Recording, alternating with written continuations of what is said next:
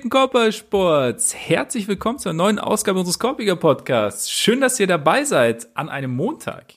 Unfassbar, ne? Wir haben ja letzte Woche haben wir ja groß versprochen, dass wir uns nochmal melden. Ich glaube, wir haben sogar gesagt die Tage. Ich glaube, wir haben nicht gesagt, wir melden uns diese Woche nochmal. Ähm, es gab dann terminliche Kollisionen, die uns dazu gezwungen haben, quasi zu verschieben. Hinters Wochenende, Montag sind wir jetzt für euch da mit euren Fragen. Und deshalb sitzt ihr mir gegenüber der mittlerweile nicht mehr unausgeschlafene. Ole Freaks. Mein Name ist Max Marbeiter und äh, Ole, ein Riesenthema natürlich, ganz kurz zum Start. Team USA kann bei Olympia noch verlieren. Hätten wir Ja. das gedacht? Ich. Also, ich habe ja die Vorbereitung teilweise auch mitbekommen. Ähm, wie ein unschlagbares Team sahen sie nicht aus. Also auch wenn sie jetzt ja eigentlich über über weite Strecken war es ja okay. Ist halt schlecht, wenn man dann in den letzten Minuten irgendwie nochmal, ich glaube, was war es dann, ein 16 zu 2 Lauf oder, oder irgend sowas, irgend sowas in der Größenordnung am Ende noch Ja. kassiert, ist halt schlecht. Ähm, ich finde, man, also ich hab's, ich habe nicht jede Sekunde gesehen, aber ich hatte das Spiel halt so nebenher laufen, während ich noch was anderes machen musste und hab's dann halt irgendwie schon mitbekommen und so in den, Mhm. in den entscheidenden Momenten halt irgendwie reingeschaut und ich, so diese, dieses grundsätzliche Problem, was ja schon öfter angesprochen wurde, dass am Ende so ein bisschen die ordnende Hand fehlt, weil sie eigentlich keinen echten, ja, also kein, keinen klassischen Point Guard jetzt dabei haben, wobei das ja auch eh ein bisschen über, überalterter Begriff ist, weil gibt's halt einfach nicht mehr so viel. Diese Position hat sich halt einfach krass verändert, aber irgendwie jemand, der so ein bisschen, bisschen alles ordnet, fehlt halt einfach wirklich ein bisschen dem Team. Und also diese ganze Panik, die die Amis jetzt machen mit, oh, das ist so schlimm und wir hätten we- wen auch immer dahin schicken müssen, so, das, das finde ich alles ein bisschen übertrieben. Die können das Turnier trotzdem locker gewinnen. Sie haben auf jeden Fall die Qualität ja dazu, aber äh, ich fand, es war schon, war schon okay. Also ich meine, Frankreich hat auch eine sehr gute Mannschaft. Da kann man, äh, da kann man es im, im Endeffekt auch mal verlieren. Es ist, also Ja. vielleicht sind sie dadurch jetzt aufgewacht, vielleicht auch nicht. Ich meine, interessant ist ja, dass eigentlich der beste Spieler mit Holiday jemand war, der gerade erst angereist ist und äh, der eigentlich noch vollkommen platt sein sollte, aber mal schauen, vielleicht finden sich die anderen ja auch noch ein bisschen mehr. Es ist, halt- ist eine schwierige Vorbereitung gewesen, es ist ein komisches Team, es ist kein ideal zusammengestelltes Team. Popovic offensichtlich äh, vollkommen überschätzt als Trainer. Wenn Timmy Ja. nicht dabei ist, geht da gar nichts. Auch überfordert, glaube ich. Ja, überfordert mit der Gesamtsituation. Ja, ja. Und ja, so, da verliert man halt mal ein Spiel. Aber so, es ist jetzt nicht so, dass sie deswegen in dem Turnier nicht mehr trotzdem am Ende noch Gold holen könnten. Nee, also ich muss sagen, ich habe es nicht gesehen, aber ich frage mich natürlich dann schon, wenn du auch sagst, so eine ordnende Hand fehlt, ob sie äh, statt Javel McGee mitzunehmen nicht dann vielleicht doch Andre Miller hätten reaktivieren sollen, aber gut. Ja, ich meine, äh, wäre wahrscheinlich ähnlich wichtig gewesen. Ne? Ja, ja denke ich auch. Aber ja, ich meine, ich, ich muss sagen, mich wundert ja, also weil, wenn du jetzt sagst, so man diskutiert, wen sie alles hätten mitnehmen sollen, beziehungsweise ich meine, diverse Leute haben ja auch abgesagt, jetzt Curry zum Beispiel oder so. Ja, keine Ahnung. Also ich, ich finde es immer noch überraschend, wie so ein Team mit Lillard, Durant, äh, Zach Levine natürlich, nein, aber Draymond Green, Booker, Holiday, wie so ein Team halt ein, ein Spiel verlieren kann. Und natürlich, In dem Bam Adebayo zwölf Layups verlegt. Gefühlt. Ja. Ich weiß nicht, ob es wirklich zwölf waren, aber aber da geht's wahrscheinlich los. Da war wie Drew wahrscheinlich los. Holiday in den Playoffs. Nein, also Aber an seinen schlechten Tagen. Aber wenn halt dann einfach, es ist halt schon immer ganz geil, wie halt diese, also du hast ja immer du hast den, den, den, den Nationalteam Paddy Mills sozusagen, der halt bei den Australien immer komplett ausrastet, wenn er da spielt. Und halt jetzt hast du bei den Franzosen als Evan Fournier gehabt. Das ist schon immer ganz interessant, die in der NBA halt nicht diese Riesenrolle spielen bei der Nationalmannschaft, keine Ahnung. Da sind sie dann halt auf einmal dann quasi Kevin Durant sozusagen. Ja. Und äh, das, ist- das finde ich schon immer ganz geil bei den internationalen Turnieren, aber Ich meine, Groß. Doncic spielt wenigstens äh, in der Nationalmannschaft genauso wie auch bei den Mavs Genau. und äh, ja, drückt erstmal 48 Punkte rein. finde finde ich, finde ich solide. 29 Würfe, glaube ich, nur gebraucht, oder? Irgendwie so um den Dreh. Habe ich nicht gesehen. Aber- Aber, ich, ich glaube dir. Ich weiß nur, dass er schon 31 zur Pause hatte. Ja. Fast, fast ein bisschen schwach, dass er da nicht äh, nochmal nachgelegt hat. Und er, jag, er jagt gebrochen. den, er, er jagt Oskar Schmidt, ne? Ich Ja. glaube, der Olympiarekord ist 55 in einem Spiel. Irgendwie so, ja. Ja, Wenn Slowenien die, die Gruppenphase übersteht, wovon ich mal ausgehe, dann, äh, dann würde er das wahrscheinlich noch knacken im Laufe des Turniers. ja.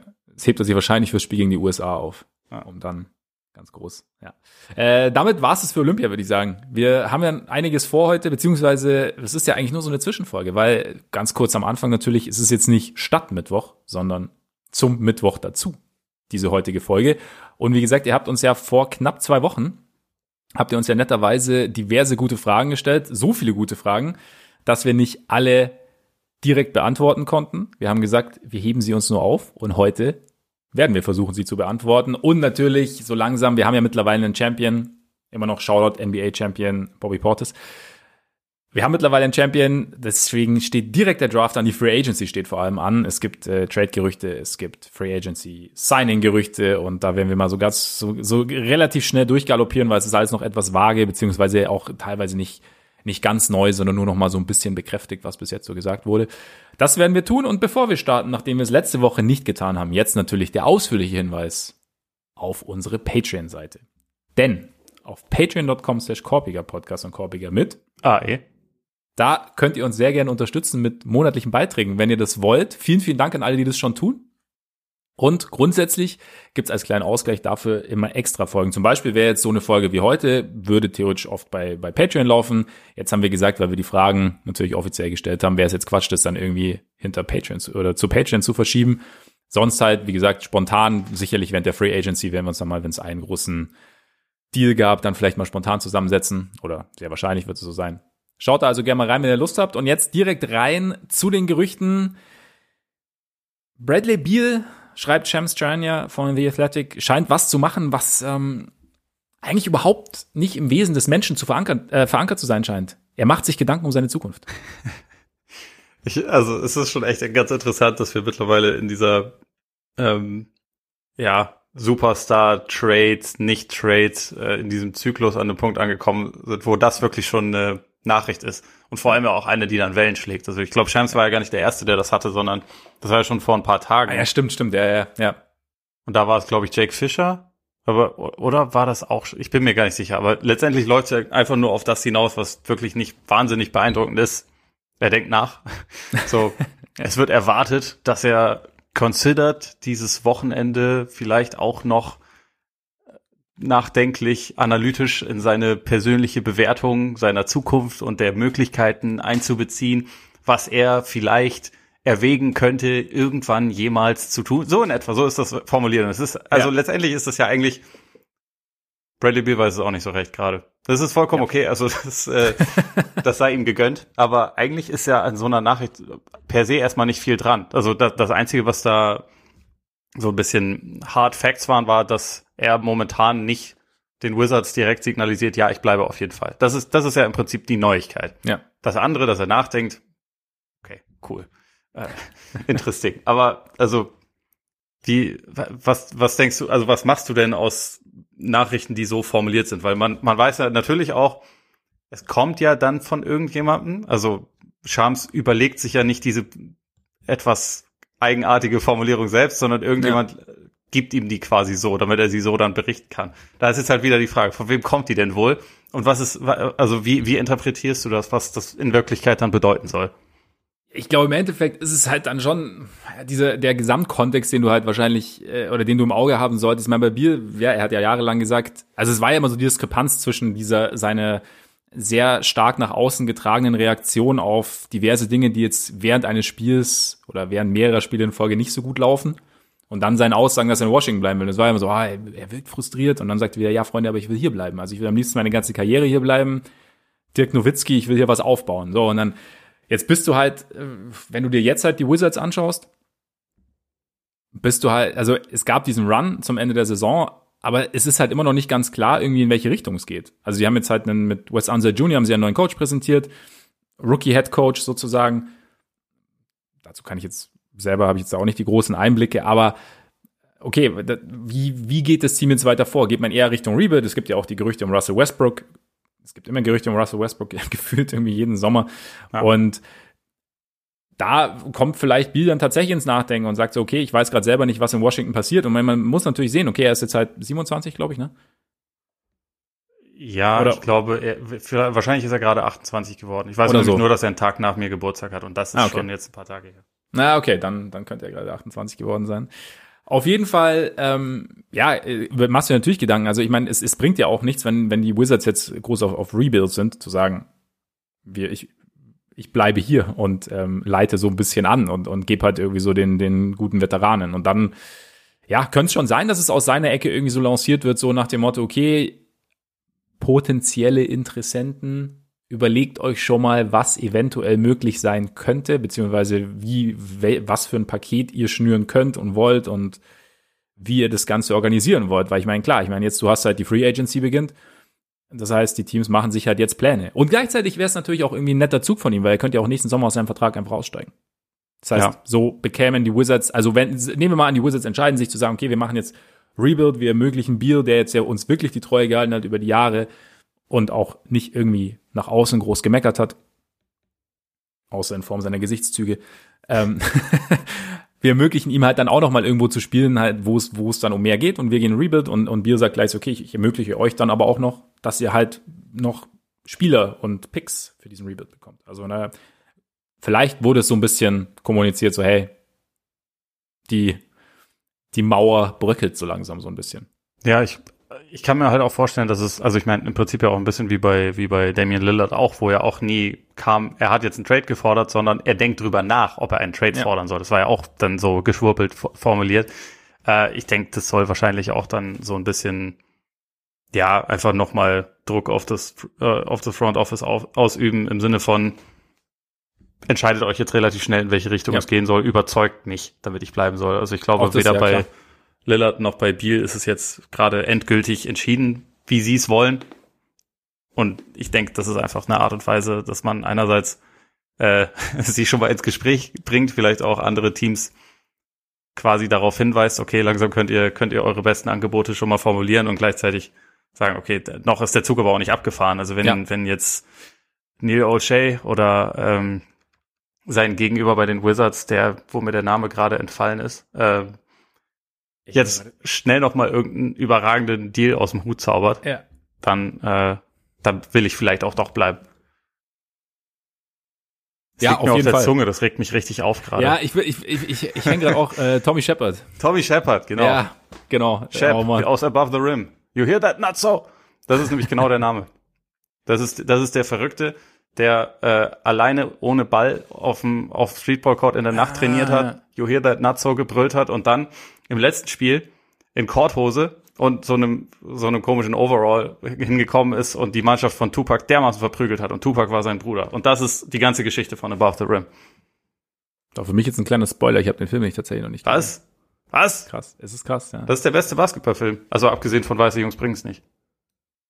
Und Space Jam New Legacy. Den gucke ich heute Abend. Echt, oder was? Ja. Jetzt äh, neuerdings wird er nämlich auch in Hamburg in, im O-Ton gezeigt und deswegen gucken okay. wir uns den jetzt an. Krass. Ich also wurde, im Kino? Ja, im Kino. Ich wurde so mehr oder weniger dazu überredet, weil ich, mhm. ich bin skeptisch, aber ich werde es ich werd's mir dann anschauen und dann, dann werden wir sehen, wie das, dann, wie das so läuft. Das heißt, am, am Mittwoch folgt die große Freaksche Rezension zu Space Jam New Legacy. Ja, genau. Da müssen wir aber dann vorher sagen, äh, Spoiler Alert jetzt, äh, ne, Ohren zuhalten oder, oder schon mal raus, mhm. je nachdem. Ich meine, wir wissen nicht, wie dieses Basketballspiel am Ende ausgeht. ich glaube, ja, wir, wir, können, wir können ja, du kannst ja gucken, ob du den bis dahin auch siehst und dann reden wir einfach am Ende der ja. Folge. Ich, ich, weiß, ich, ich habe, also es gibt noch keinen Termin, aber mal sehen. Also ich will ihn auf jeden Fall auch, also ich werde mir auch auf jeden Fall auch anschauen. Ist ja klar, ne? Muss ja. Ist es, ist es jetzt schon, ist es jetzt eigentlich schon ein Übergang zu, zu den Lakers? Oder, oder wollen wir noch, oder hast du noch was zu Bier? Mehr oder weniger.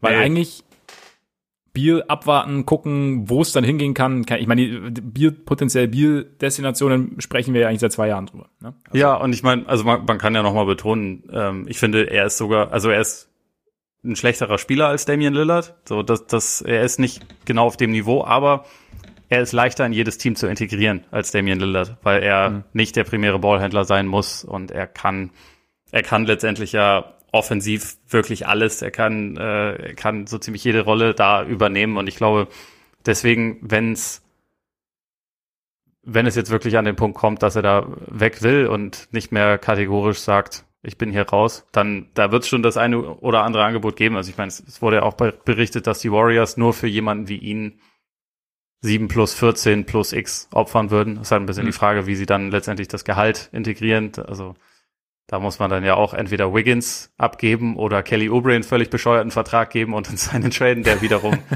funktioniert, ja. glaube ich, wieder mit Hardcap wiederum gar nicht. Außerdem kennen die Wizards ja Kelly Oubre schon und ich glaube nicht, dass ja. sie ihn unbedingt wieder haben wollen. äh, von daher muss es ja eigentlich fast über, über Wiggins gehen und so. Aber ja. äh, ich glaube, das ist halt schon jemand, der ja auch ein sehr, sehr großes Interesse natürlich auf sich ziehen würde. Glaube ich auch Bin auch gespannt, was die Sixers, ob die Sixers was probieren würden zum Beispiel. Ja. Also da könnte ich, da wäre es auch ganz nett anzusehen, sicherlich.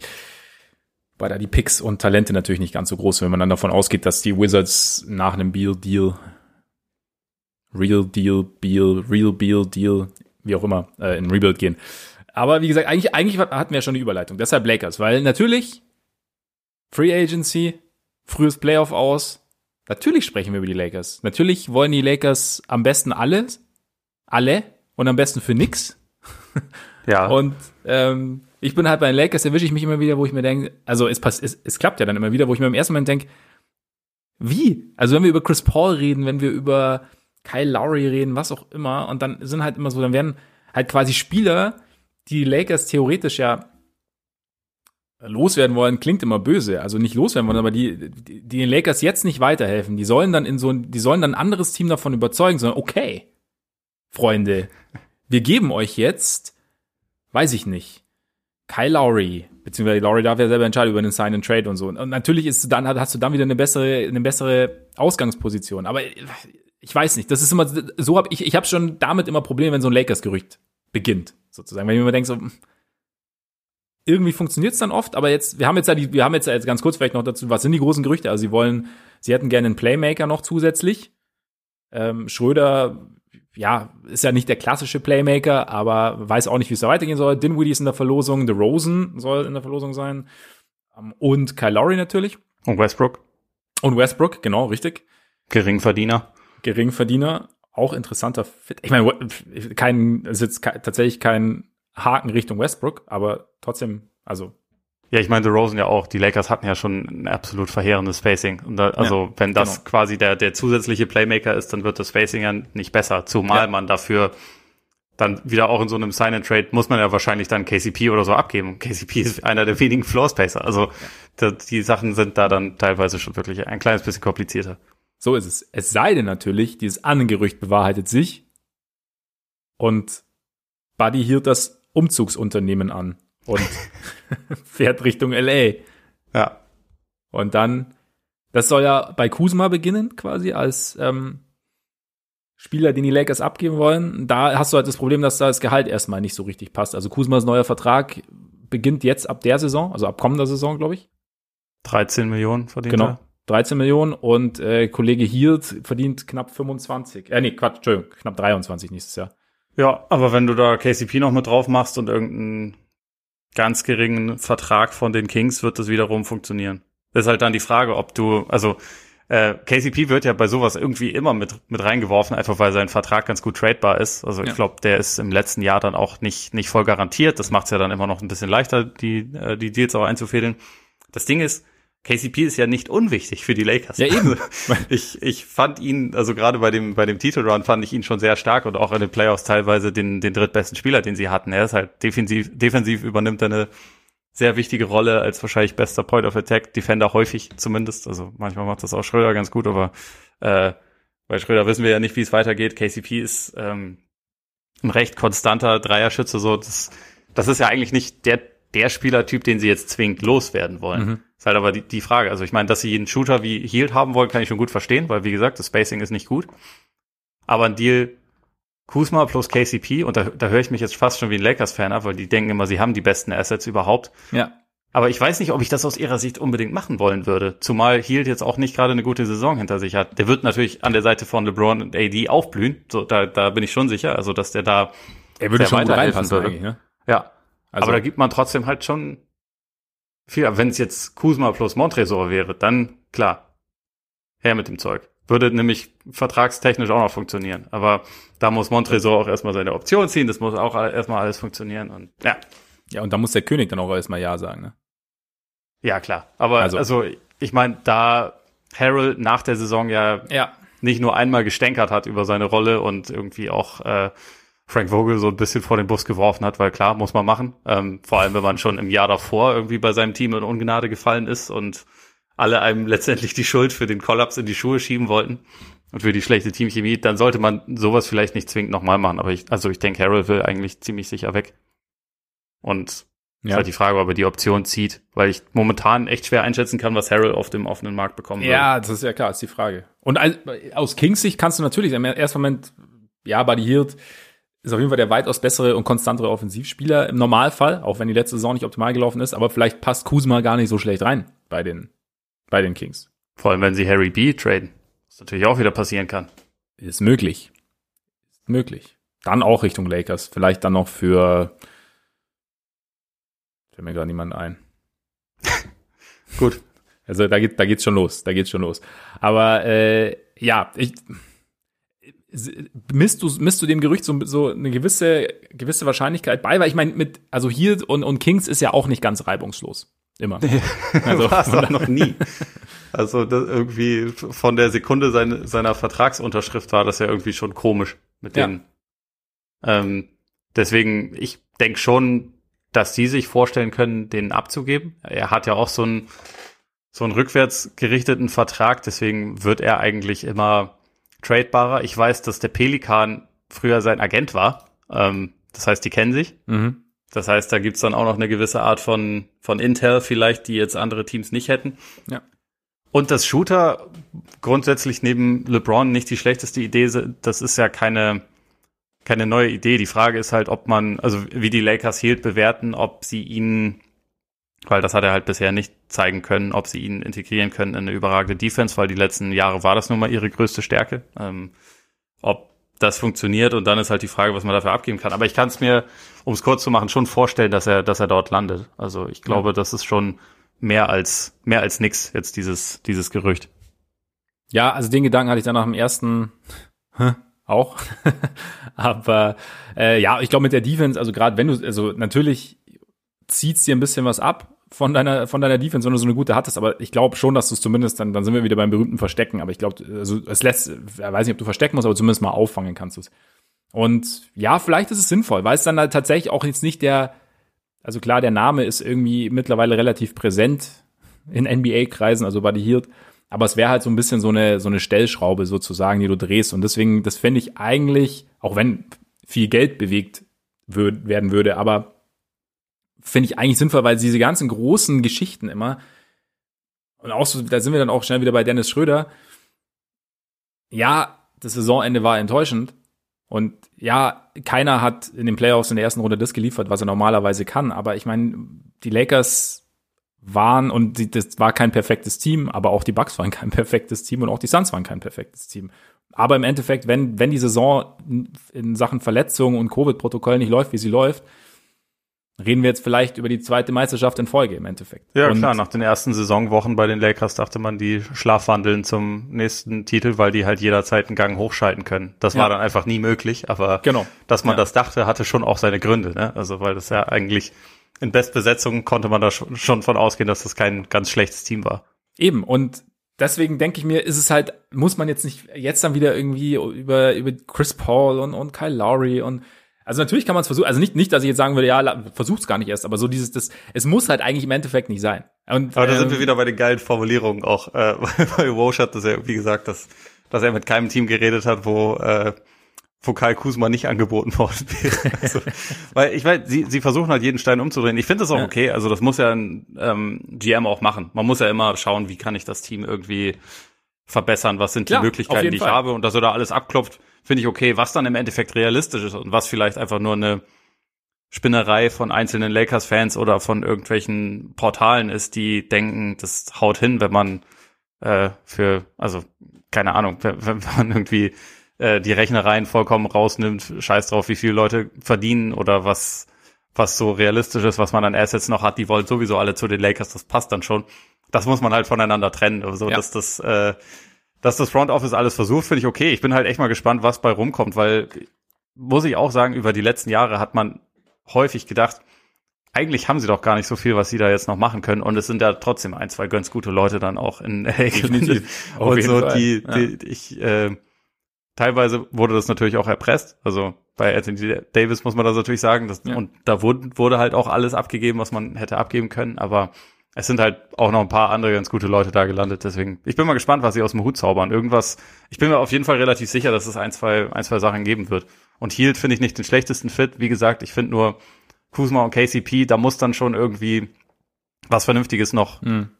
nachgelegt werden, weil ich, ich finde KCP so vom, vom Wert her für die Lakers nicht zu unterschätzen. Äh, bin ich bei dir auf jeden Fall. Und wie gesagt, ich finde Hirt auch so, aber so als, als Stellschraube sozusagen. Also wir haben da irgendwie so eine gewisse offensive Statik im wahrsten Sinne des Wortes, die uns teilweise dann irgendwie auf die Füße gefallen ist. Und da wollen wir jetzt ein bisschen was dran ändern, wollen LeBron ein bisschen mehr Platz geben, AD ein bisschen mehr Platz geben. Äh, Finde ich absolut legitim. Aber halt immer so dieses Ding, okay, scheiße, es lief jetzt nicht und jetzt, also, und es kommt dann natürlich viel von außen. Wie gesagt, das ist Front ja. Office versucht, ähm, so dieses, okay, wir brauchen jetzt äh, am besten Chris Paul, Kyle Lowry und Russell Westbrook und ähm, keine Ahnung, für Mid-Level Exception, Veteran, keine Ahnung, das, das meine ich nur. Also im Endeffekt ist Quatsch. Aber jetzt vielleicht mal noch ganz kurz zu Lowry. Heat, Mavs, Lakers, Sixers, Pelicans anscheinend interessiert. Ja, überwiegend gute Teams und ja. die Pelicans. Genau, wo er aber gut hinpassen würde. Theoretisch. Lowry ist ja eigentlich auch ein Typ, den, den kannst du eigentlich ja Passt fast genau. überall ziemlich gut integrieren, ne? Ja. Einfach auch, weil er so ein, so ein guter Shooter ist und sein, seine Defense immer noch stark ist, auch wenn er natürlich auch langsam ein bisschen in die Jahre kommt. Aber also Roche hat da ja auch gesagt, dass das äh, wohl ein Gehalt von 25 bis 30 Millionen sein muss, um ihn zu bekommen. Und es war ja auch letztes Jahr vor der Trade Deadline immer schon so formuliert worden, dass er eigentlich äh, signalisiert hat, dass er auch bei dem Team, das für ihn tradet, dann direkt einen Zweijahresvertrag über 50 Millionen oder so unterschreiben will. Also der hat, glaube ich, schon, mhm. auch wenn er den Titel schon hat ähm, und schon ziemlich viel Geld verdient hat, hat er auch immer noch Lust, einerseits auf eine gute sportliche Situation, aber auch, um noch mal abzusahnen. Und da ist halt dann die Frage, wer da den den Zuschlag bekommt, weil von den Teams, die du jetzt aufgezählt hast, ist jetzt nicht so, dass die alle Geld haben, also dass die alle Cap Space haben, sondern es ja. braucht dann es braucht dann halt so ein bisschen rumwerkeln, um das zu bewerkstelligen. Aber also hast, hättest du für ihn so ein Team, wo du ihn am liebsten sehen würdest? Ja, im Endeffekt würde ich ihn schon sehr, sehr gerne bei den Sixers sehen, weil es halt, aber ich sehe jetzt nicht, also da, da muss, glaube ich, schon sehr, sehr viel passieren. Also auch wahrscheinlich Richtung Sign and Trade dann. Aber dann ist die Frage, was du da machst. Pelicans finde ich interessant, einfach weil ich glaube, also einerseits spielerisch, ich glaube, wie gesagt, ich glaube, spielerisch kannst du Lowry überall gebrauchen, sofern jetzt das Alter sich nicht extrem bemerkbar macht. Aber weil halt dieses, also ein junges Team, das auch so letztes Jahr irgendwie so ein bisschen, das sich noch nicht so richtig gefunden hat, das irgendwie viel Talent hat da. Also ich meine, seine, seine zwischenmenschlichen Qualitäten, glaube ich, spielen, könnten da auch eine entscheidende Rolle spielen. Deshalb fände ich ihn tatsächlich auch äh, irgendwie interessant für die Bulls. Also, weil es im Endeffekt, also er bringt, da sind wir nochmal kurz beim Spielerischen alles mit. Also er kann Aufbau spielen, er kann aber auch den äh, als äh, den Ballvortrag übernehmen, das Playmaking übernehmen. Er verteidigt, er ist im Endeffekt, er füllt diverse Löcher und er gibt halt auch einem Team das, weil im Endeffekt, also man sagt mal wieder, okay, die, die Bulls sind zwar im Rebuild, aber sie sind eigentlich kein richtig junges Team. In dem Sinne. Ja, sie haben also, den Rebuild ja eigentlich verlassen, mehr oder ja, weniger durch. Genau, eben durch erstens das, genau, aber trotzdem, aber das Team ist ja immer noch lange nicht fertig. Also und du hast ja. halt und und Levine ist, ist Mitte 20, äh, wird jetzt Olympiagold holen. Ähm, Olympiabronze. ja, genau, wahrscheinlich genau. Und äh, du hast du hast diverse Veteranen. Im Endeffekt bleiben momentan halt, nehmen wir mal an, Lauri geht auch. Dann hast du noch Kobe White und, und, und Patrick Williams so als junge, richtig junge Spieler, die du vielleicht auch in deine Zukunft integrieren wirst. Und ich hoffe, ich vergesse jetzt jemanden. Falls ich es tun soll, tut es mir natürlich leid. Aber von daher würde Laurie eigentlich auch relativ gut reinpassen. Nicht, weil du dann automatisch irgendwie in den Contender-Kreis vorstößt, aber weil er dir jetzt über zwei Jahre, glaube ich, schon mit eine Basis legen könnte, die dich dann wieder einen Schritt weiter nach oben bringt. Und dass die Bulls jetzt innerhalb von zwei Jahren irgendwie um die Meisterschaft mitspielen, glaube ich so oder so nicht. Aber ich glaube, er könnte mit seiner Mischung aus Leaderqualität und dem, was er auf dem Feld bringt, vieles, ähm, vieles in Gang setzen. Ja, er macht halt jedes Team, wo er hinkommt, seriöser. Also ja. selbst Team USA hätte er auch seriöser gemacht, wenn er da jetzt dabei wäre, glaube ich. Ähm, aber ja, bei den Bulls, ich hätte ehrlich gesagt, dass du sowieso schon die ganze Zeit Freudentänze ähm, hinlegst, weil Woj gesagt hat, dass es Mutual Interest gibt zwischen Lonzo und den und den Buletten. Und ja auch signalisiert wurde, die Pelicans gehen nicht bei jedem verrückten Angebot ja. mit. Also ich glaube, die Chance ist gar nicht mal so gering, dass, dass du den Wunsch Lonzo bekommst. Dann brauchst du ja keinen, keinen Kyle Lowry mehr. Nee, dann brauchst dann du keinen ja jemand, der eher zur Timeline passt. Der passt eher zur Timeline, wäre ein bisschen, bisschen weniger aktiver Playmaker, also so im, im Halfcourt, weniger Pick and Roll und sowas. Deswegen, genau, das ist das immer so ein bisschen, genau, das ist so ein bisschen der, das Ding, also gerade wenn du einen, einen, einen Wutsch hast, ja, das ist, wäre es nicht schlecht, wenn dein Point Guard das auch so ein bisschen nutzen könnte. ähm, ja, wobei ich da sagen muss, ich glaube, neben Levine ist das gar nicht so schlimm, umgehen, weil Levine ja. das ja im Halbfeld ein bisschen mehr übernehmen ja. kann und, und Lonzo kann ja so ein bisschen die, die Transition Distribution und so Spiel schnell machen und Möglichkeiten finden und gleichzeitig ein guter Verteidiger sein. So, da, ja. ich glaube, dass, ich könnte mir schon vorstellen, dass sich das ganz gut ergänzt. Ich glaube, nee, ich glaube auch und zumal er ja auch einer ist, der die Offense dann vielleicht nicht unbedingt initiiert, aber der, der dann halt noch dieses sekundäre Playmaking dann im Laufe äh, des, des Setplays dann geben kann und das ja. halt sozusagen das dann als äh, klassischer Glue Guy dann so innerhalb der Offense dann vielleicht auch mal für Patrick Williams könnte ich mir schon auch vorstellen, dass also ich, also Lonzo nehme ich sofort. Also ja, mal, mal abgesehen davon. Also das da bin ich äh, bin ich glücklich mit und dann ähm, sieht es schon alles ganz gut aus. Wie gesagt, ich bin jetzt so ein bisschen, ich meine, DeJounte Murray ist wahrscheinlich nicht möglich, aber hätte ich irgendwie auch, also hätte ich noch ein bisschen geiler gefunden, aber Lonzo finde ich. Besser als Lonzo, hätte ich gar nicht gedacht. Ja, irgendwie, ich habe mich da so ein bisschen, ich habe mich da so ein bisschen reingedacht oder rein, ich habe mich da selber so ein bisschen überredet, dass ich das vom Skillset her irgendwie ganz geil finde. Nee, aber Lonzo ist, äh, Lonzo ist wunderbar. Also sollte es funktionieren. Ich will jetzt nichts jinxen oder so. Nee. Ne? Ja. Wäre auch, wäre auch nicht. Ähm, sonst, äh, Mavs für Lowry? Klar, warum nicht? Oder hast du einen Favoriten, der jetzt da gar nicht so äh, mit, mit genannt ist? Du meinst, was, was Teams für ihn angeht? Ja. Ja, nee, also ich, ich, ich meine, irgendwie ist das ja schon bei mir ein Ding seit einem Jahr, dass ich aber sage, Sixers, Heat, damals auch Bucks, eigentlich sind das alles Teams, die ja.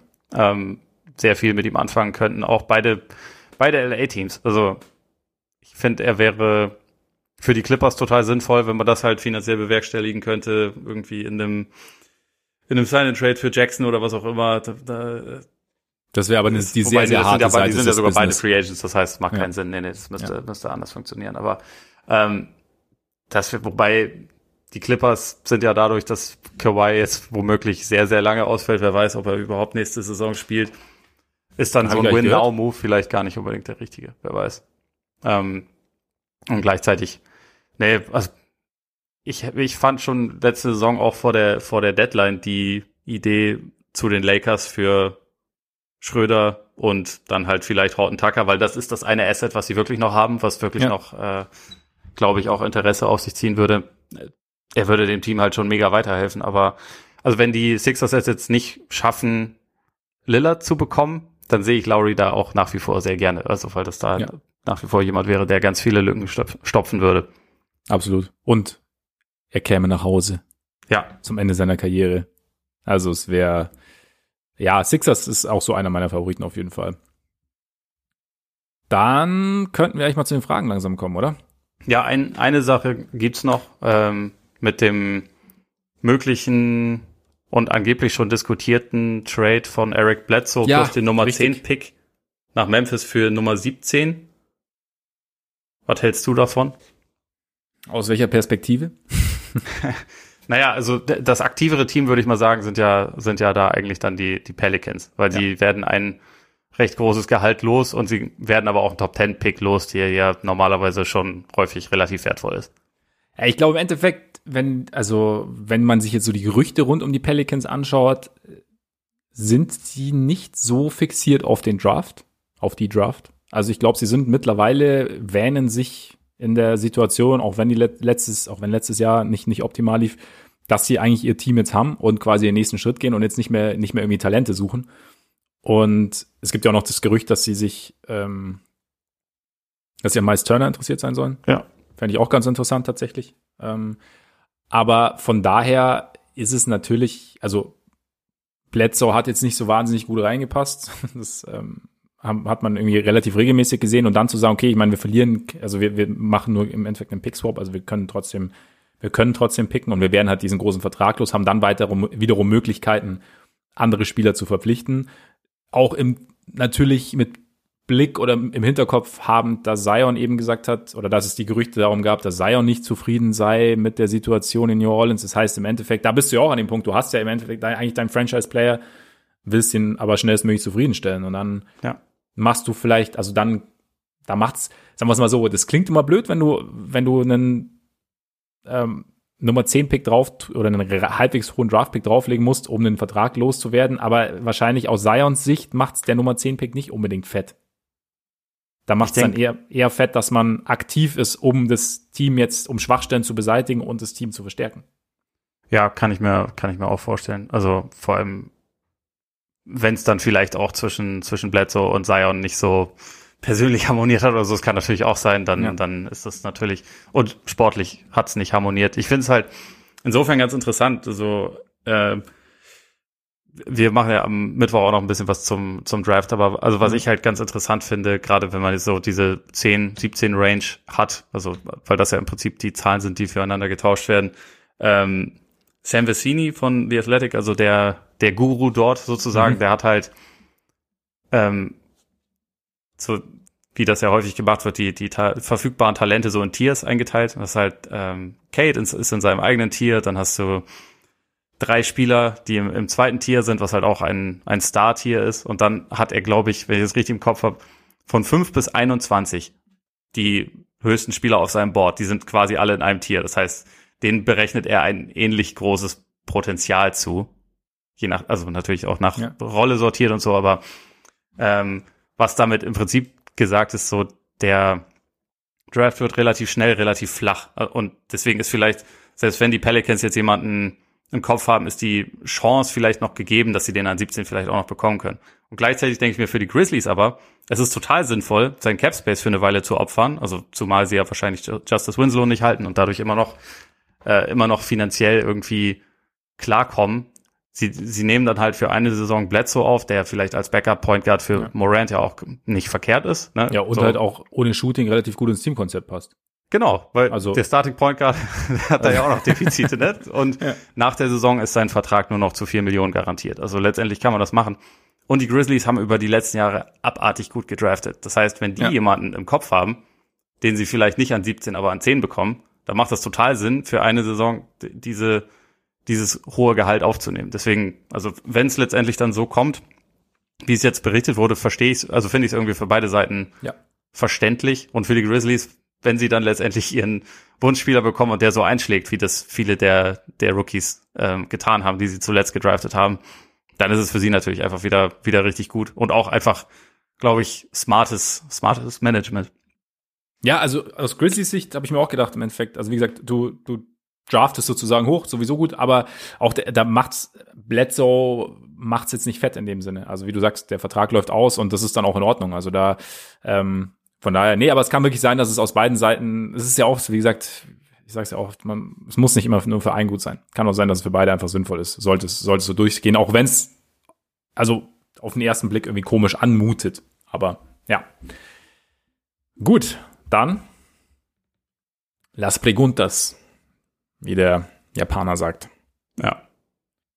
Äh, Machen wir vielleicht zu Beginn mal eine Frage, die ich wahrscheinlich größtenteils an dich weitergeben müsste, weil äh, mein, meine Kenntnisse von rund von allem, was rund um Ohio und im, in Ohio so stattfindet, nicht ganz so nicht ganz so intensiv sind. Rob Mill 96 fragt Ausblick für die Cavs, was kann man machen?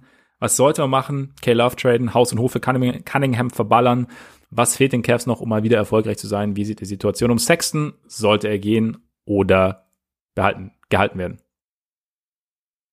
Ja, es sind einige Fragen auf einmal. Ich würde, also letztendlich sind die Cavs ja noch an einem Punkt, wo es es ist einiges an Talent da, es ist auch vor allem einiges an, an Assets da, meiner Meinung nach. Ähm, und gleichzeitig ist man sportlich aber noch ein ganzes Stück davon entfernt, dass man jetzt wieder gut wird. Und deswegen sollte man meiner Meinung nach auch nichts überstürzen. So vielleicht kurz zur Teilfrage, ob man alles für Cunningham opfern sollte. Also es ist halt ein bisschen die Frage, was das bedeutet. Also ich glaube, alle Assets in den Top schmeißen plus den Nummer 3 Pick würde ich jetzt nicht empfehlen. Wenn man die Möglichkeit hat, und äh, so sieht es momentan ja in den Mock Drafts aus, dass man, dass man Evan Mobley an drei bekommt, dann hat man, glaube ich, einen sauguten Spieler gedraftet, um ehrlich zu sein. Und das ist auch jemand, der, der auch durchaus das Potenzial haben kann, eine Franchise zu transformieren, transformieren. Das heißt, also, keine Ahnung, wenn das jetzt äh, Colin Sexton plus Nummer drei, wenn der dir Cunningham einbringt, okay, aber glaube ich nicht, weil Colin Sexton, glaube ich, momentan nicht den allerhöchsten Trade-Wert hat. Irgendwie hat er ja einfach einen sehr schlechten Ruf und wenn, wenn man dann quasi alles mit reinwerfen muss, um, um diese zwei Picks nach oben zu bekommen, würde ich, glaube ich, nicht sagen, dass, dass man das, also dass sich das rentiert. Ich glaube auch nicht, dass das klappen wird. Ich glaube, Detroit hat mittlerweile auch äh, erkannt, das ist äh, ein ganz guter Spieler, den sollten wir einfach draften, wenn, Ja. wenn uns jetzt nicht irgendjemand einen Superstar, einen fertigen Superstar gibt. Und das wird halt einfach nicht passieren. Also den, den kriegen sie ja nicht. Ich glaube, Mobley, wenn es der wird, oder auch wenn es Jalen Green wird, das sind, ähm, das sind Leute, die ebenfalls das Potenzial haben, zu absoluten Stars zu werden. Und deswegen sollte man da auch, und wir kommen jetzt zum Thema Jared Allen, der natürlich auch Center ist, der Restricted Free Agent ist, Mobley ist auch Center. Trotzdem sind für, für mich die Cavs noch an einem Punkt, wo das Team so unfertig ist, dass man jetzt nicht sagt, oh, das passt positionell nicht, sondern Best Player Available nimmt man. Und wenn Mobley der Best Player Available ist, dann sollte man den nehmen und dann findet man eine kreative Lösung mit Allen, weil Allen hat auch einen gewissen Trade-Wert. Den kannst du halt auch dann als Restricted Free Agent, kannst, kannst du seine traden oder was auch immer. Also das wäre für mich jetzt nicht ausgeschlossen, dass man sich da quasi einen zweiten Center reinholt. Vielleicht probiert man sogar beide gleichzeitig zusammenspielen zu lassen, aber ich denke eher nicht. Ähm, grundsätzlich würde ich halt bei Teams, die, die noch so tief im, im Rebuild sind, immer sagen, Geduld macht erstmal Sinn, weil es sind viele junge Talente da, es, äh, man muss immer noch so ein bisschen rausfinden, wie die zusammenpassen. Ich finde Garland interessant, ich finde auch Okoro interessant und ich finde jetzt auch Saxon, um ehrlich zu sein, nicht interessant, aber äh, ist, äh, um ehrlich zu sein, auch interessant, aber der scheint halt irgendwie nicht so gut zu harmonieren mit den Leuten und deswegen gibt's da ja die ganze Zeit Trade-Gerüchte. Wenn man da was machen muss, dann dann soll man das halt machen. Aber ansonsten würde ich halt immer denken, gib diesem jungen Kern vielleicht mit der Zeit ein bisschen, bisschen die Chance zu wachsen und schau dann, was du hast. Auch so jemand wie, wie Larry Nance, der ja noch da ist, das ist ein guter Veteran, der, glaube ich, eine positive Einstellung hat. Solche Leute im Team zu haben, das macht immer Sinn. Ähm, deswegen, ich habe nicht die ganz schnelle Lösung, wie man jetzt in zwei Jahren mit diesem Team dann ähm, Platz vier in der Eastern Conference holt. Ich glaube, das ist einfach noch ein ziemlich weites Stück weg, aber ich glaube, dass es für die Cavs ganz gut ist, halt nicht die, nicht die Geduld zu verlieren, weil das sie, sie haben schon mal einen Ausgangspunkt, wo sie halt ein paar, paar interessante junge Leute haben und auch nach wie vor Assets haben und wo man dann halt einfach schauen muss, wie kann man das Ganze zusammenfügen mit der mhm. Zeit. Das wird nicht von heute auf morgen gehen, aber ähm, wenn man jetzt zum Beispiel einen Mobley bekommt, der vielleicht wirklich absolut einschlägt, dann kann sich das ja trotzdem immer noch ein bisschen schneller gehen, als man das denken würde. Ähm, zum Thema Kevin Love, weil da auch noch äh, separat nachgefragt wurde. Natürlich würde man den, glaube ich, gerne traden, ähm, einfach weil dieser Vertrag bescheuert ist. Er verdient über die nächsten beiden Jahre immer noch 60 Millionen Dollar. Ähm, das Problem ist, dass er natürlich einfach gar keinen Trade-Wert hat. Also auch, dass er Team USA, was eigentlich ja so ein bisschen der Gedanke war, er geht da jetzt hin, damit er sich so ein bisschen ins Schaufenster stellen kann, um zu zeigen, hey, wenn ich richtige, also wenn ich gute Mitspieler habe, dann kann ich auch immer noch ein bisschen Basketball spielen. Und mhm. dass er das dann halt von sich aus absagen musste, das ist natürlich ein sehr schlechtes Zeichen. Also du wirst halt momentan einfach nicht viel, viel für Kevin Love bekommen, aber Vielleicht läuft es da nächstes Jahr auf ein Buyout hinaus. Ich, ich bin mir nicht ganz sicher, aber so diese momentan ist da einfach nicht, nicht wirklich die, die Situation gegeben, dass man da, glaube ich, irgendwas für ihn bekommt. Oder, oder was meinst du? Also jetzt nur zu dem, ja, zu dem ja, Punkt. Ja. ja, also mein, es, es gibt, glaube ich, es gibt halt nicht wahnsinnig viele Anhaltspunkte, die an denen du dich jetzt in den, also in den letzten Jahren, an denen du dich festhalten kannst, um zu sagen, okay, Kevin Love hilft Team A, B oder C wirklich weiter und, und auch. Ja, es ist über drei Jahre her, dass man ihn auf einem guten Niveau hat Basketball spielen sehen, ne? Genau. Und eben Team A, B oder C haben die halt auch nicht. Und deswegen, und wenn du hast halt immer noch diesen dicken Vertrag und dadurch ist es, glaube ich, wie du sagst, relativ schwer, Gegenwert zu bekommen oder das zu bekommen oder wirklich, wirklich Spieler, Picks, was auch immer zurückzubekommen, die dir wirklich helfen. Und ich meine, im Endeffekt, wenn Kevin Love irgendwo hingehen sollte, dann ist es ja hauptsächlich irgendwie sinnvoll zu sagen, zu einem im Endeffekt jetzt schon fertigen Contender, der halt auch irgendwie ein bisschen, ein bisschen Spacing äh, auf, der, auf den großen Positionen brauchen kann und äh, vielleicht noch Rebounding und die können aber wiederum nicht, also die haben nicht die Möglichkeiten, das Gehalt aufzunehmen. So, also was machst du dann? Dann wen schicken die dann wiederum zurück? Ist es dann irgendwie ein Salary Dump? sozusagen, weiß ich nicht, äh, du, oder du, du, du lässt den Spieler gehen, habe jetzt gerade keinen im Kopf, der einen dicken Vertrag hat, der dir gerade aber nicht wahnsinnig weiterhilft. Und, und so wie Kevin Love. So wie Kevin Love, ja genau. Und aber wer, welcher Contender hat das denn zum Beispiel? Also ich glaube, ja.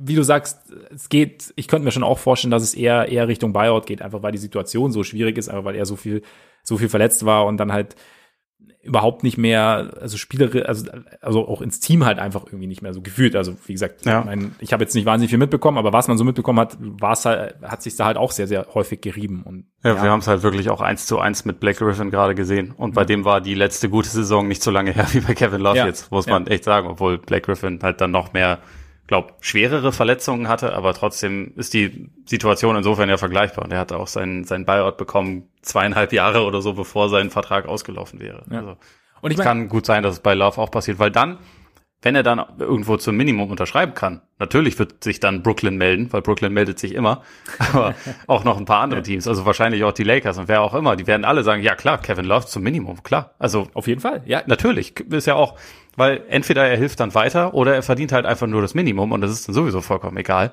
weil ja. dann ist er halt irgendwann nach kurzer Zeit wieder weg. Aber wenn er halt noch über 30 Millionen verdient und nächstes Mal auch noch, äh, nächstes Jahr auch noch fast 30 Millionen, dann da kann man halt nicht so ein, so ein Risiko einfach eingehen. Das macht einfach kein Team. Das wäre auch, wäre auch einfach blöd. Genau, absolut. Und ich meine, wir haben es bei, bei, Griffin gesehen, also es kann schon sein, dass das Love irgendwo hingeht, kann ich mir schon vorstellen, und es dann besser aussieht, auch wenn wir jetzt eben nicht diese Belege haben, die wir vielleicht gern hätten.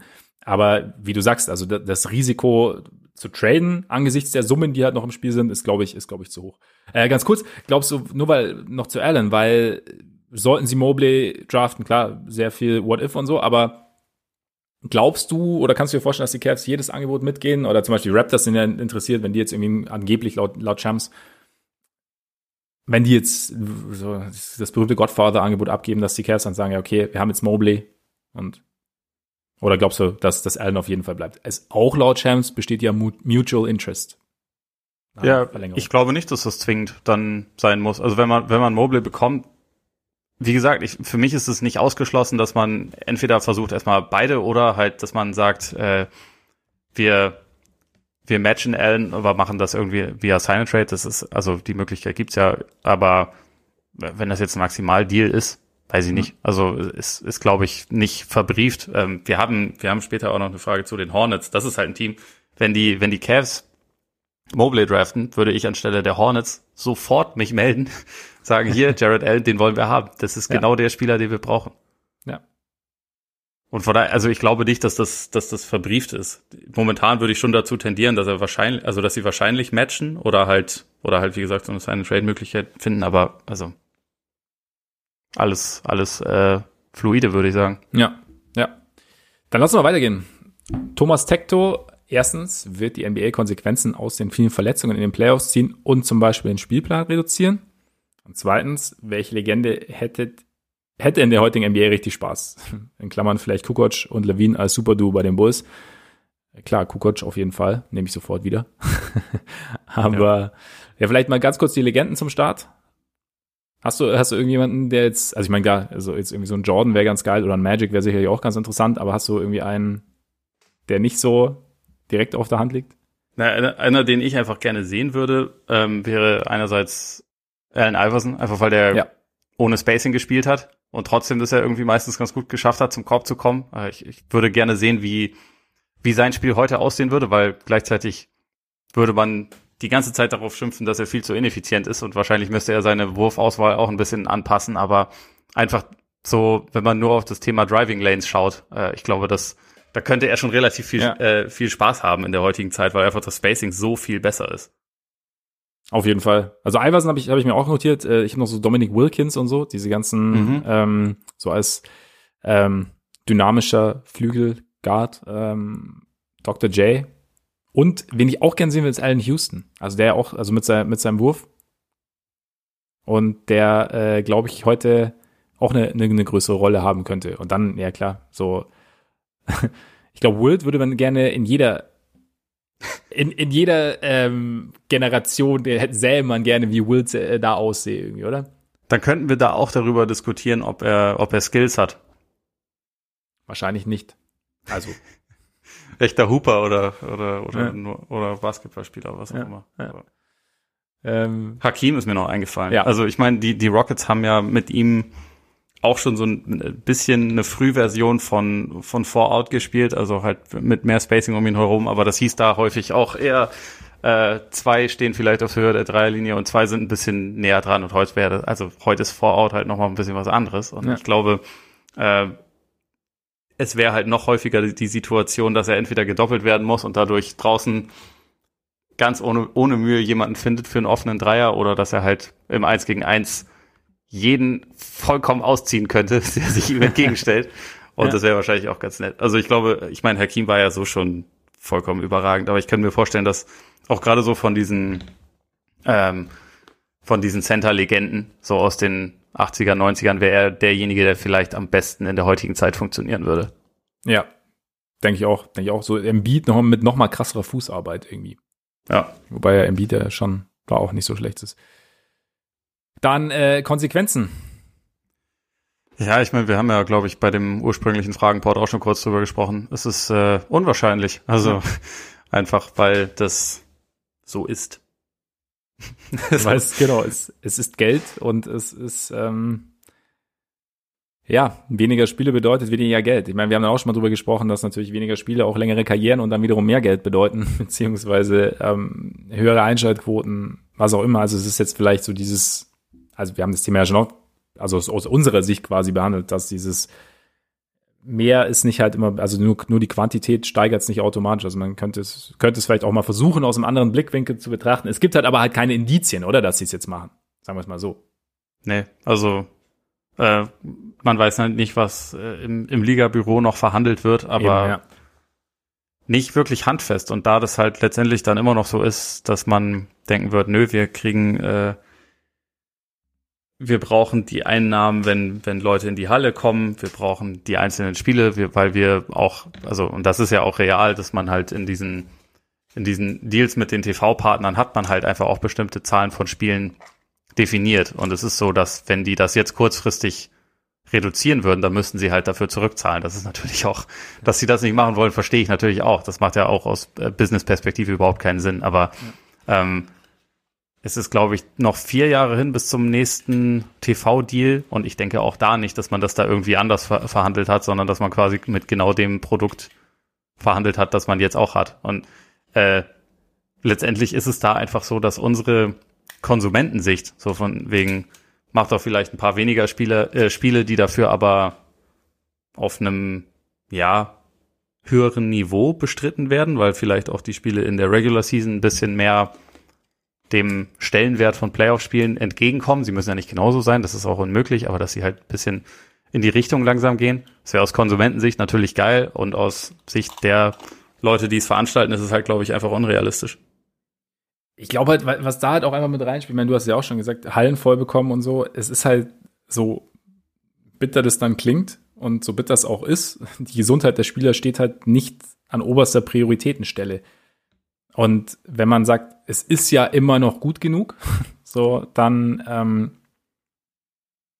dann lässt man es, belässt man es, glaube ich, dabei. Und ob du, wenn, müsste es halt irgendwie so einen langfristigen Plan geben, wie du sagst, also in vier Jahren. Keine Ahnung, vielleicht, ich meine, vielleicht, vielleicht hat ein Gedankenprozess ange, ein, eingesetzt und man sagt, okay, weiß ich nicht, ähm, wir versuchen irgendwie so einen Mittelweg, wir versuchen so ein bisschen, bisschen zusammenzustreichen. Ich kann es mir auch nur schwer vorstellen jetzt, aber ja, im Endeffekt entscheidet, was am Ende rauskommt, auf den Konten der unterschiedlichen Beteiligten. So ist es jetzt und ich glaube nicht, dass die Verletzungen, also ich kann mir momentan schwer vorstellen, dass die Verletzungen da wirklich, des, oder deshalb, dass die Verletzungen wirklich groß was in die eine oder andere Richtung bewegen. Ja.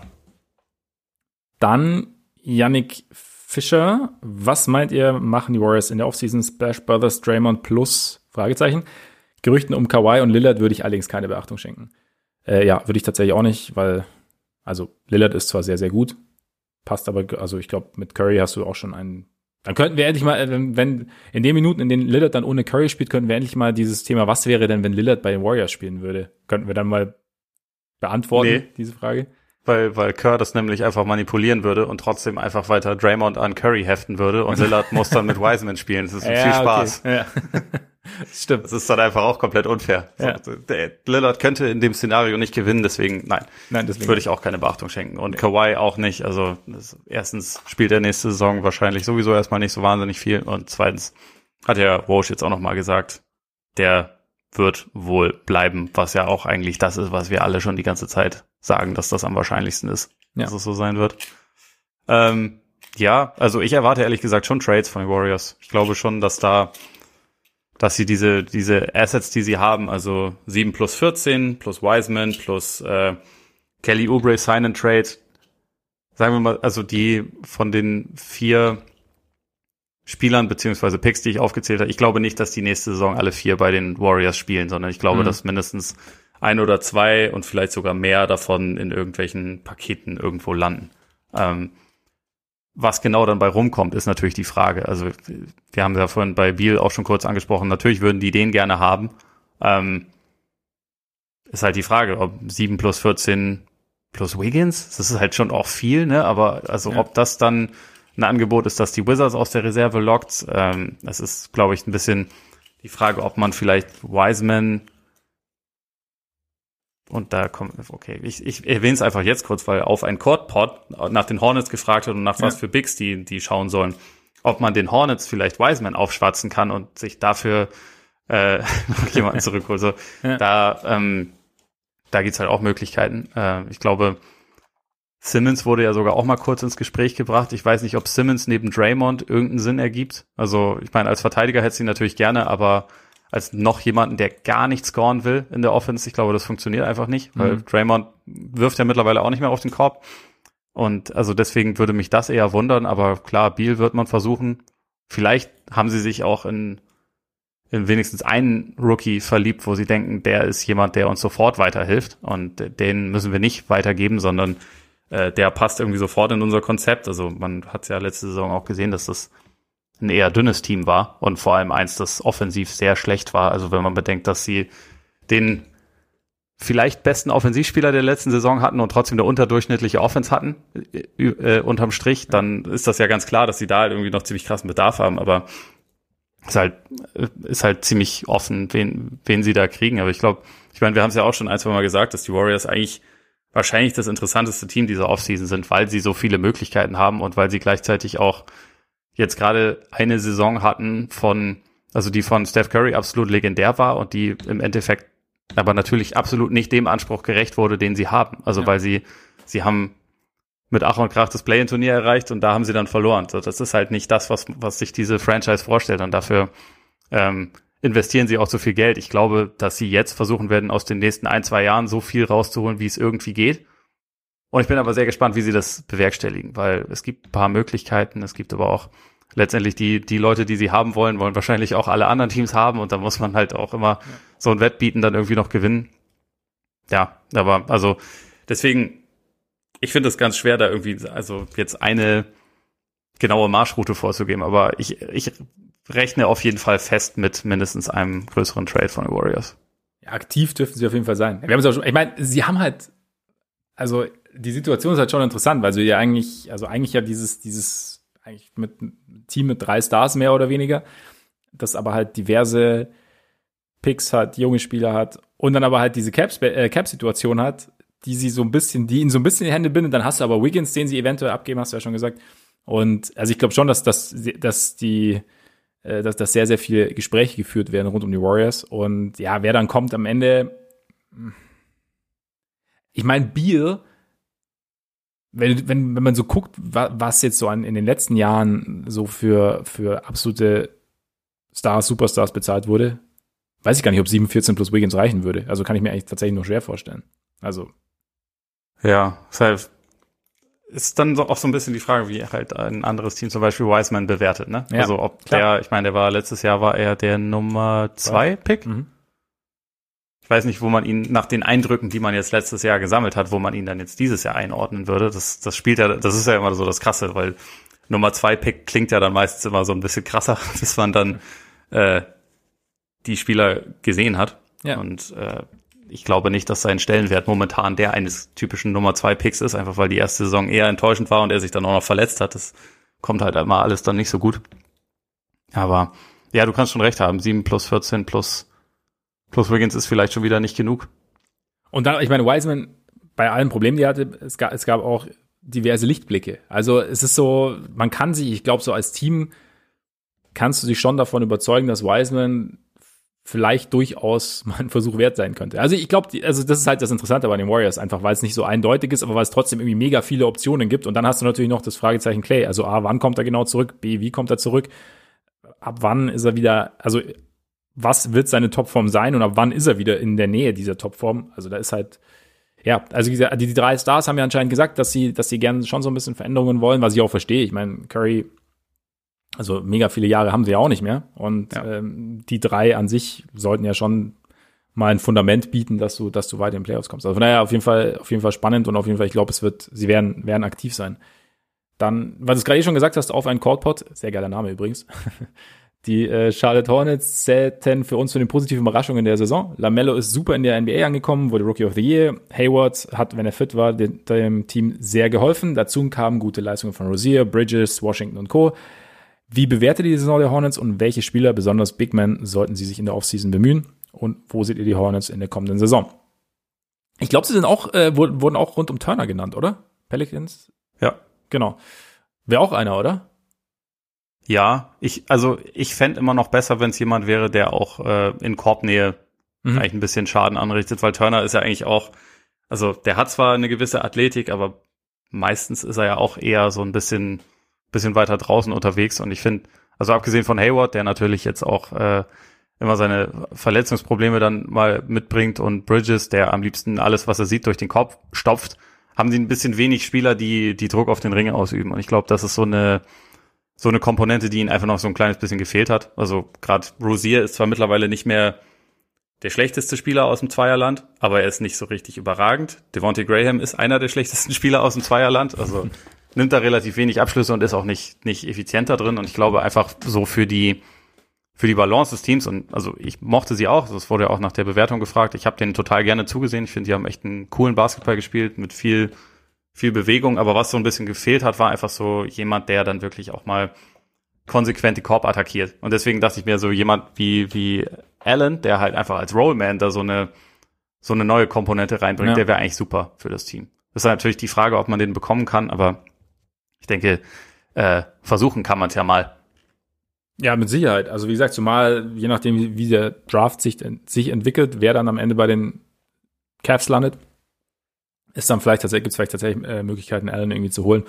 Ähm, und sonst, ja, ich meine, die Wiseman-Geschichte, klar, da weißt du halt einfach nicht, was du bekommst, aber nicht uninteressant. Und die Saison der Hornets überraschend für alle, also im Endeffekt, oder? Also ich meine, klar, wenn man, also Lamello war wahrscheinlich einer der kontroversesten Top-Picks, also weil man gesehen hat Potenzial, aber ich meine, die, die Stimmen, die gesagt haben, so, oh, sein Wurf und sein Spiel in der NBA und in Australien, das sah jetzt nicht so richtig geil aus und bla bla bla. Am Ende, klarer Rookie of the Year, trotz wochenlanger Verletzungspause, äh, das, ja, sieht so aus, als hätten sie eigentlich mehr oder weniger einen Franchise-Player mit und auch, auch Rosier hat sich extrem positiv entwickelt. Also im Endeffekt sind die Hornets dann doch weiter gewesen irgendwie, als wir gedacht haben. Plus dann eben noch mit ähm, James Borrego einen sehr, sehr guten Coach an der, an der Seitenlinie. Also anders als noch im Sommer, wo, äh, als sie ja doch so ein bisschen, ja, belächelt wurden immer, also aus, ich glaube auch aus, aus guter Tradition heraus ähm, oder aus schlechter ja. Tradition, sieht's eigentlich jetzt doch recht ja, solide aus für ein Team, das ja nicht keine große Free Agency Destination ist, das ja irgendwie ja, durch den Draft aufbauen muss, durch die Talententwicklung. Also ich, ich sehe die Hornets eigentlich relativ positiv, du? Ja, also solide würde ich auch sagen. Ich finde, sie haben in dieser Saison auf jeden Fall positiv überrascht. Ähm, auch gerade weil es am Anfang irgendwie mit den mit den drei Guards häufig sehr gut funktioniert hat, auch mit so einem sehr extremen Smallball. Irgendwann, also zum Ende der Saison, ist, ist ihnen halt ziemlich die Puste ausgegangen, was nicht zuletzt daran lag, dass Hayward dann halt äh, ziemlich viele Spiele verpasst hat und auch Lamello eine ganze Weile raus war. Also das hat sie dann schon so ein bisschen eingeholt. Und ich mhm. glaube, also was jetzt so die, die Ausgangslage angeht, zu positiv sehe ich es ehrlich gesagt auch nicht. Einfach aus dem Grund, dass ähm, man hat sich nun mal, und das ist ja letztendlich auch ein bisschen das, was belächelt wurde, man hat sich halt ziemlich unter anderem an, an Hayward geknüpft, der mhm. über die nächsten drei Jahre der Topverdiener des Teams sein wird und der halt er hat halt diese Verletzungsprobleme. Also ja. Also man hat es ja in dieser Saison gesehen, warum sie so viel für ihn bezahlt haben, weil als er fit war, hat er über weite Strecken in All-Star-Form ähm, performt, hat, finde ich, dieses Team auch irgendwie auf eine interessante Art und Weise zusammengefügt. Also hat irgendwie so die Dynamik einfach sinnvoll gemacht, weil er durchaus jemand ist, der ja auch mal Richtung Korb geht und der den Ball gut bewegt, der werfen kann und so. Also das war so ein, für vieles ja der Katalysator. Und sie hatten ganz viele Playmaker, aber er, bei ihm lief, finde ich, relativ viel zusammen. Und es ist halt einfach relativ schwer, sich darauf zu verlassen, dass das, äh, dass das irgendwie so weitergeht. Und auch bei den, bei den vielen Guards, die sie haben, äh, also wen wir jetzt noch nicht genannt haben, ist ja Malik Monk, der im Laufe der Saison ja. halt auch irgendwie seine, seine Rolle gefunden hat und teilweise finde ich echt äh, guten Basketball gespielt hat, auch so ein bisschen daran erinnert hat, warum er auch mal ein ähm, Top-10-Pick war. Äh, da ist halt so ein bisschen die Frage, behalten Sie die alle? Passt das langfristig zusammen? Können Sie sich das langfristig leisten? Oder, oder, oder muss man da irgendwie nochmal was anderes machen? Und ähm, für mich ist das, also sind die Hornets gerade ein interessantes, definitiv auch noch nicht fertiges Team, aber eins, was ich schon positiv sehe und gleichzeitig würde ich jetzt auch bei, also nach einer 33, 39 Saison ist es, würde ich jetzt auch noch nicht sagen, so da, da ist jetzt alles genau richtig und genau auf dem Weg, machen sie weiter, dann sind sie in zwei Jahren, keine Ahnung, Richtung Contender, weil ich glaube, dafür muss einfach noch ein bisschen mehr passieren. Aber ich halte es für möglich. So, deswegen, also ja. die Frage nach einem Big Man finde ich eigentlich genau richtig, weil mindestens ein Big Man fehlt dem Team. Ähm, ein Starting-Level Big Man, das war einfach, also Cody Zeller finde ich ja noch, finde ich ja noch in Ordnung, sozusagen, weil der einfach ein recht smarter Spieler ist, aber mit Biombo oder so, das ist, das funktioniert halt nicht. Sie hatten PJ Washington dann immer mal auch auf die 5 gestellt, den ich da auch nicht schlecht finde, aber der zu klein ist, um quasi dein, dein Standard-Center zu sein. Also da, da muss einfach noch eine Lösung her, aber wenn sie die finden, also wenn, wenn, wenn das hinhaut, und du hast es ja schon gesagt, sie sind nicht die klassische Free Agency Destination, aber wenn sie das hinbekommen, dann komme ich auch an den Punkt, wo ich sage, okay, da, da entsteht wirklich ein richtig gutes Team. Jetzt gerade haben sie natürlich trotzdem auch eine eine Ausgangslage, die also ja definitiv auch schon positiv ist, einfach weil sie diesen Lamello-Pick richtig gelandet haben. Ja, und ich meine im Endeffekt, es ist halt, also ich finde es auch richtig, wie du sagst, dass der Weg jetzt nicht genau vorgezeichnet ist, so okay, also das, sie haben jetzt Schritt eins, zwei, drei und das, das, wenn sie so weitergehen, dann, dann wird es quasi, ist es ein Selbstlauf im Endeffekt. Also, aber trotzdem, finde ich, haben sie, also es, es wirkt so wie so ein Team, das dann doch weiter ist, als wir, als wir gedacht haben. Und es ist natürlich nicht alles perfekt. Und Hayward, ja, wurde haben wir ja letztens aber auch viel diskutiert. Viel Geld, aber es ist, es ist halt, glaube ich, auch einer, der dir halt aufgrund der Art und Weise, wie er Basketball spielt, aufgrund der Art und Weise, wie er sich in so ein Team integriert, auch vielleicht ein bisschen mehr für das Team leistet, als es jetzt nur, nur auf dem Feld zu stehen.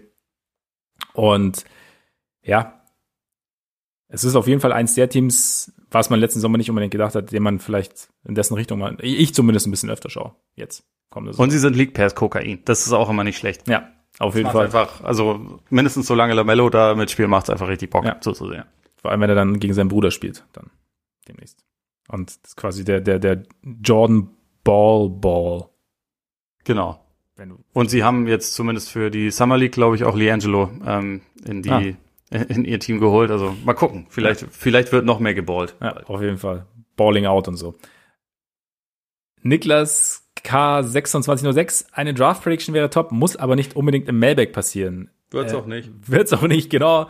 Wir wollen es trotzdem kurz mit reinnehmen. Wir machen am Mittwoch, machen wir so eine kleine äh, Draft Gesprächsrunde. Wir beiden absoluten Draft-Experten. Nein, Quatsch, wir werden einfach mal so ein bisschen, ähm, also wir werden nicht versuchen, zum Beispiel Sam Vecini Konkurrenz zu machen. Wir sprechen einfach so ein bisschen über den Draft und so unsere Eindrücke, wer, wen wir spannend finden, was wir so gesehen haben, was wir so gelesen haben.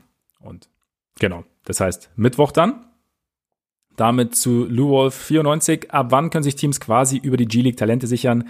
Wäre es nicht möglich, dass Top-Talente direkt von der Highschool oder aus Europa zum Team ihrer Wahl wechseln und so die Draft austricksen? Nee.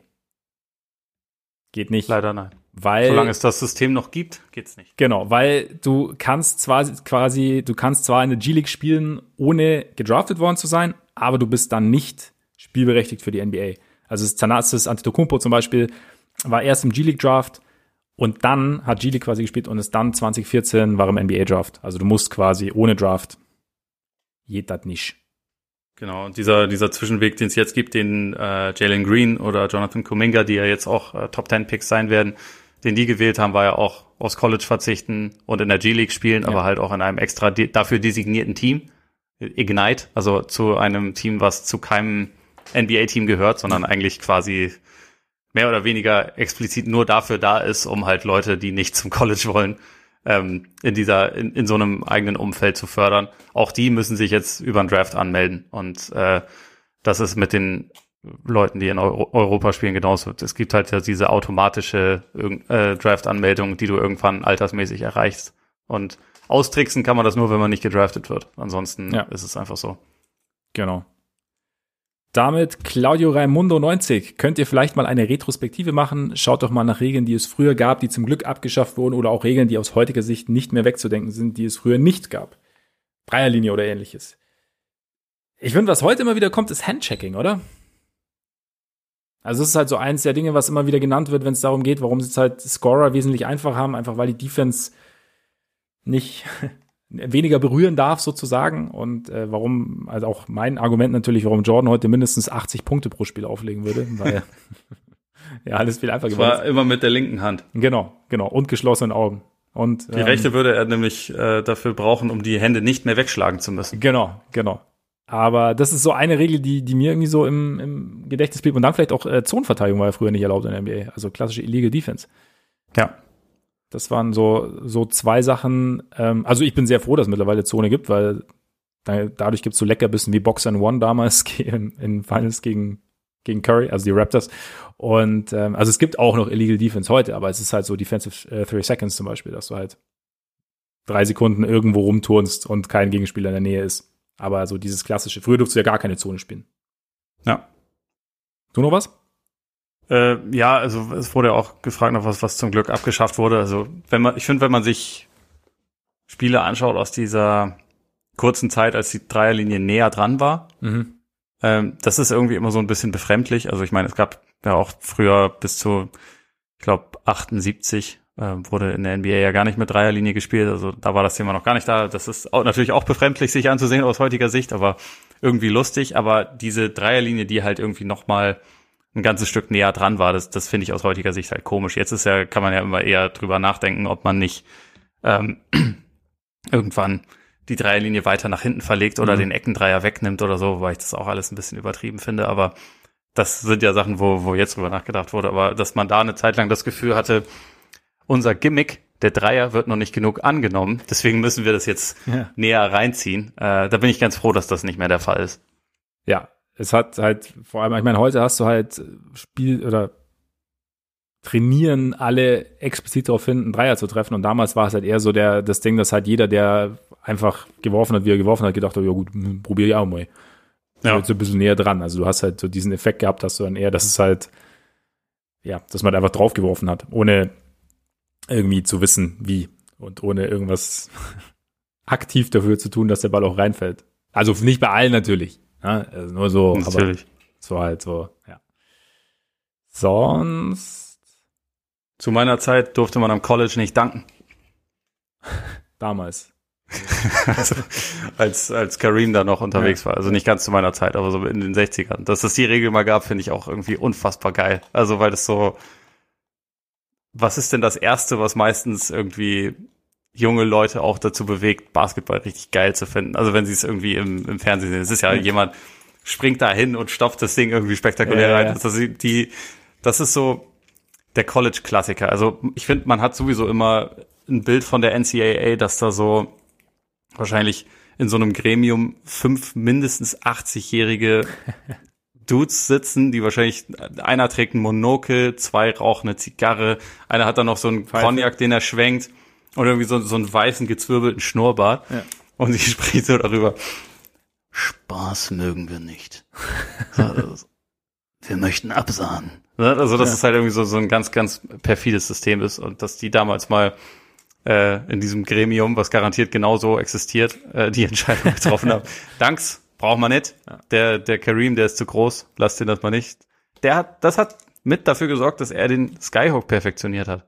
So, sie haben damit quasi, sie waren, im Endeffekt war dieses Gremium, waren dann doch Visionäre, weil sie den dominantesten Zwei-Punkt-Wurf aller Zeiten äh, quasi auf die Art und Weise forciert haben. So ist es. So ist es. Also eigentlich ein Dank raus an dieses Gremium. Ja, aber nicht wirklich. Nicht wirklich. Nicht wirklich. Ähm, nee, sonst mir fällt gerade nichts ein tatsächlich, so an Regeln noch, die, die es früher gab. Die Jordan hey, Es gab früher auch keine 24-Sekunden-Uhr, aber das, das halt, sind halt alles Sachen, wo man immer noch eine ganze Ecke weiter in die Vergangenheit muss. Außer man geht wieder zur NCAA, wo es genau, jetzt ja immer noch 30 Sekunden. 30. Die sind immer noch da. Ja, aber ja. Weil das ja Sinn macht. Ja. So. Früher waren es auch mal 10 Sekunden, die man Zeit hatte, um über die Mittellinie zu kommen. Jetzt sind es 8 Sekunden. Das geht Leuten wie Chris Paul und äh, Rajon Rondo auf den Sack, aber ich finde es eigentlich ganz gut, weil man so ein bisschen schneller im Halbfeld ist. Ja. Rondo, ich glaube, Rondo protestiert auch immer wieder einfach explizit dagegen. Also ich glaube, ja. das, ist, das ist kein Unfall, wenn es mal nicht klappt mit den acht Sekunden.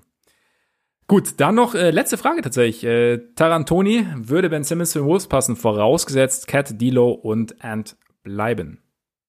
Würde. Klar, aber dann geben sie ja gar nichts ab. Ja, es wäre schwierig, das habe ich mir auch gedacht. Also dann mit Also nur Michael, ähm, Malik. nee, Malik Beasley, nicht Michael Mike. Beasley. äh, nur Malik Beasley würde den Sixers halt nicht reichen, Ja. um Ben Simmons zu bekommen. Und die Wolves haben ihren eigenen Pick jetzt ja nicht, weil der an die Warriors gegangen ist. Die haben jetzt gerade nicht das, also wenn sie diese drei Leute alle nicht mit einbeziehen, haben sie einfach überhaupt nicht ansatzweise genug. Also sonst klar würde das passen. Das ist einfach einer, der sich über Passen und Defense definiert in einem Team, also in einem Konglomerat von drei Spielern, die sich nicht über nicht über Passen oder Defense definieren, Ja. sondern eigentlich mehr überwerfen. Ja. Also ich, ich finde auch, dass Towns tatsächlich wahrscheinlich so was Big Man angeht, mit der beste Fit überhaupt neben Simmons wäre. Ich glaube, das wäre ein Traum. Aber man muss halt irgendwas dafür tun, um, um Simmons da reinzubekommen. Und Ja. da, man kann nicht die drei besten Assets allesamt dann einfach sagen, nee, die kriegst du nicht, aber wir wollen den Spieler. Das, also, da, da, das ist einfach nicht genug. Auch, auch Russell ist nicht genug. Und Edwards wollen sie aber wohl nicht abgeben. Ja, aber die Frage ist doch auch eben, also wer denn einer von denen oder ein Paket aus denen mal gut, äh, sehr gut, Cat können wir ausblenden, also dann im Endeffekt mit äh, Dilo und und Da- äh, Davis Edwards wäre das interessant für für die Sixers? Wäre es wäre Edwards überhaupt interessant für die Sixers zum Beispiel? Würde würde er schnell genug so neben Embiid passen, dass Embiid sagt, okay, passt? Halte ich schon für möglich. Also vor allem glaube ich auch, dass Edwards ansonsten einen krass hohen Trade-Wert hätte momentan. Also einfach, weil er sich im Lauf der Saison schon sehr krass gesteigert hat und viel gezeigt hat, was, glaube ich, einfach viele Teams haben wollen, so als Perimeter-Scorer. Das ist halt, das ist schon nice. Und ich glaube auch so vom, vom Skillset her wäre das jetzt auch nicht, nicht irgendwie völlig unpassend. Aber ich glaube, dass die, dass die Timberwolves sowohl Towns als auch Edwards momentan absolut nicht abgeben würden, sondern erstmal sagen würden, mit den beiden versuchen wir es. Bei Russell ist es eine ganz andere Geschichte, aber Russell ist absolut nicht das Kaliber, um Simmons zu bekommen. Nee. Nee. Auch wenn, auch wenn, nee, auch, ich meine, ich, ich, ich hege, hege oder hegte, ja, äh, also der, der Brooklyn Russell äh, mochte ich gerne, aber ja, irgendwie sieht's nicht so aus, als, als könnte es Richtung, Richtung Minnesota gehen. Ich meine, die Simmons-Geschichte ist natürlich auch noch was, was wir den Sommer beobachten müssen, ob er bleibt, ob er geht. Ob er, es eventuell wieder krasse Workout-Videos gibt, in denen er einen Dreier nach dem anderen trifft. Also davon gehe ich, davon gehe ich auf jeden Fall aus. Alles andere steht in den Sternen. Und äh, damit sind wir durch für heute. Wir haben deutlich länger gebraucht, als wir geplant hatten, glaube ich. Absolut. Äh, wir haben, es lag nicht an, also wir haben uns mal wieder verquatscht. Aber gehört ja zum guten Ton. Schockierend. Schockierend. Deshalb bedanken wir uns umso mehr, dass ihr da wart, dabei wart, dass ihr drangeblieben seid und ähm, weisen natürlich darauf hin, für all diejenigen, die neu sind, dass ihr uns, wenn ihr wollt, abonnieren könnt. Apple Podcasts, da sehr gerne mit Rezension bei dieser, bei Spotify, Amazon Music, Google Podcasts. Folgt uns auf Twitter, Facebook und Instagram. Schreibt uns gern an. Und wenn ihr Lust habt, schaut ihr gerne mal bei Patreon vorbei. Und ja, ansonsten hören wir uns dann hoffentlich am Mittwoch, oder? Sieht so aus. Hervorragend. Dann bis dahin, genießt euren Tag, euren Abend, euren Morgen und bis Mittwoch hoffentlich. Reingehauen. Eingehauen.